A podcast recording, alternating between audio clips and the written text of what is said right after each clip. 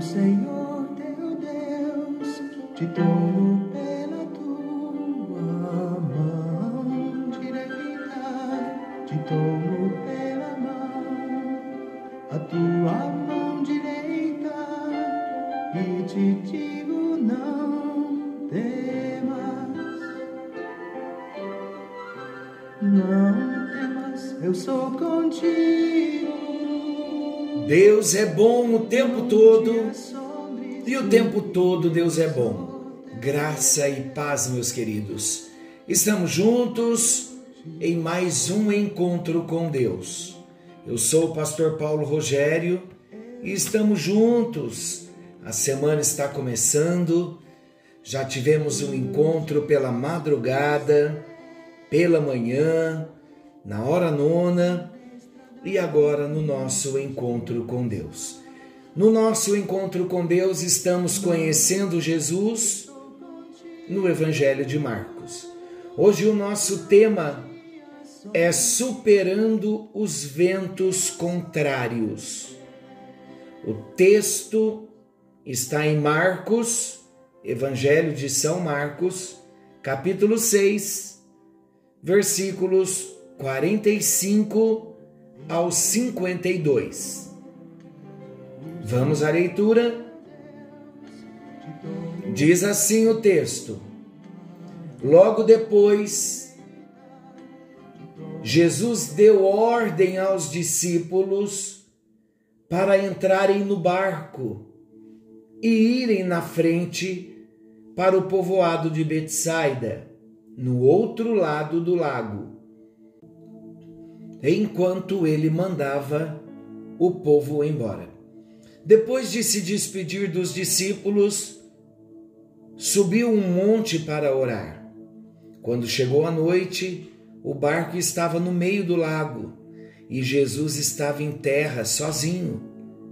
Ele viu que os discípulos remavam com dificuldade porque o vento soprava contra eles.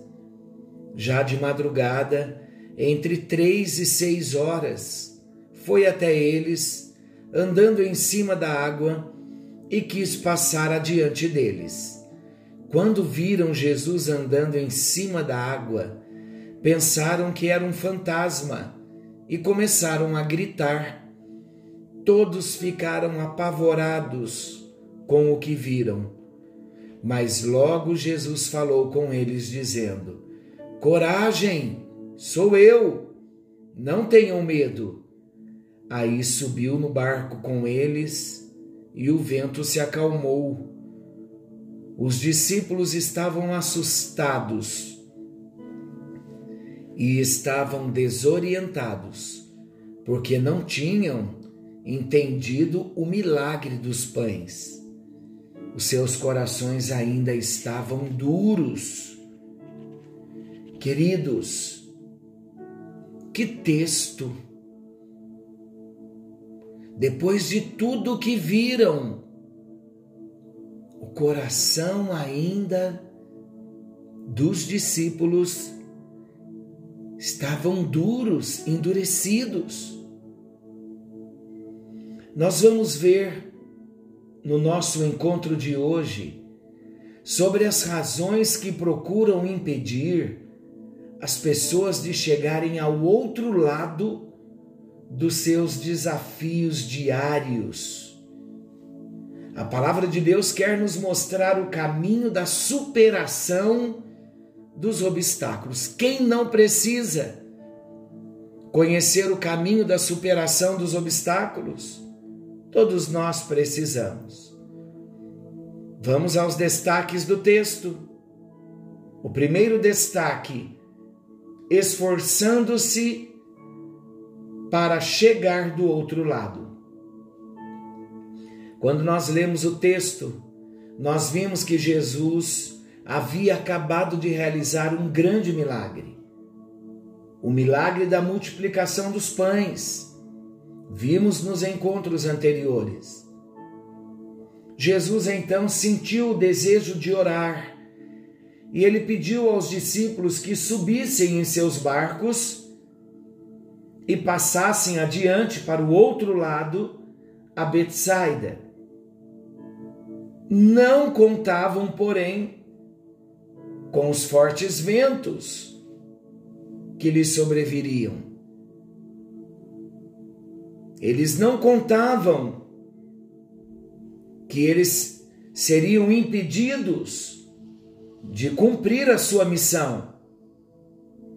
Amados, em algumas ocasiões das nossas vidas, nós sentimos que a experiência dos discípulos, de alguma forma, nos parece comum.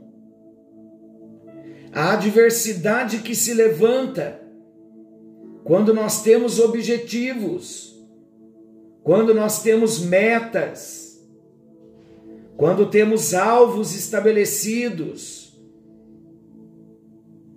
a adversidade que se levanta parece tão forte a ponto de quase destruir a nossa embarcação. Não é assim, queridos. Muitas vezes estamos recebendo uma grande vitória quando olhamos do lado, vemos uma adversidade. Ainda nesse dia, um dos nossos irmãos recebendo tão grande vitória, uma vitória tão sonhada, saindo da sua casa, um carro colide com o seu carro. É assim que acontece. Os ventos contrários, apesar de remarem contra a maré, vemos no texto, os discípulos não desistiram da luta e eles foram recompensados por isso. A obediência dos discípulos à ordem de Jesus para chegarem em Betsaida, apesar das dificuldades enfrentadas, certamente faria com que céus e terra se movessem em seu favor. Esse é o primeiro destaque, o esforço dos discípulos para chegarem do outro lado. Nós também temos um alvo, nós também temos um objetivo. Há uma promessa de um novo país, de uma nova terra, de uma nova morada. E existem lutas no dia a dia, queridos lutas, ventos, tempestades que tentam nos impedir, que tentam tirar o nosso alvo, tirar-nos do foco, mas nós estamos focados.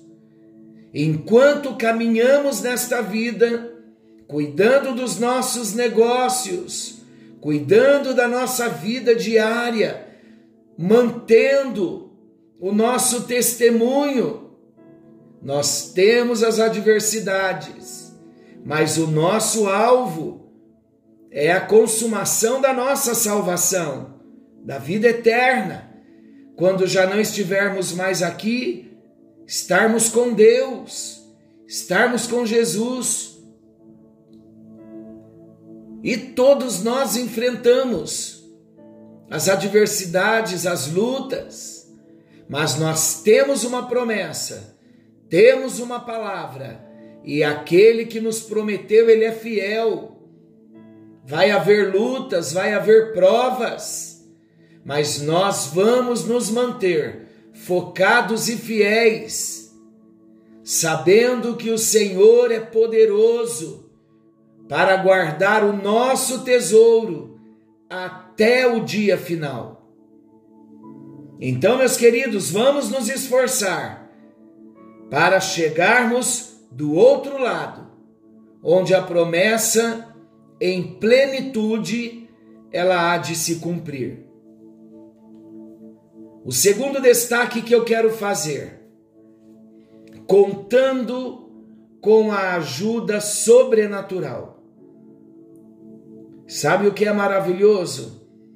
É maravilhoso nós percebermos como Jesus honrou o esforço dos discípulos quando eles se dispuseram a cumprir o desejo do Senhor Jesus.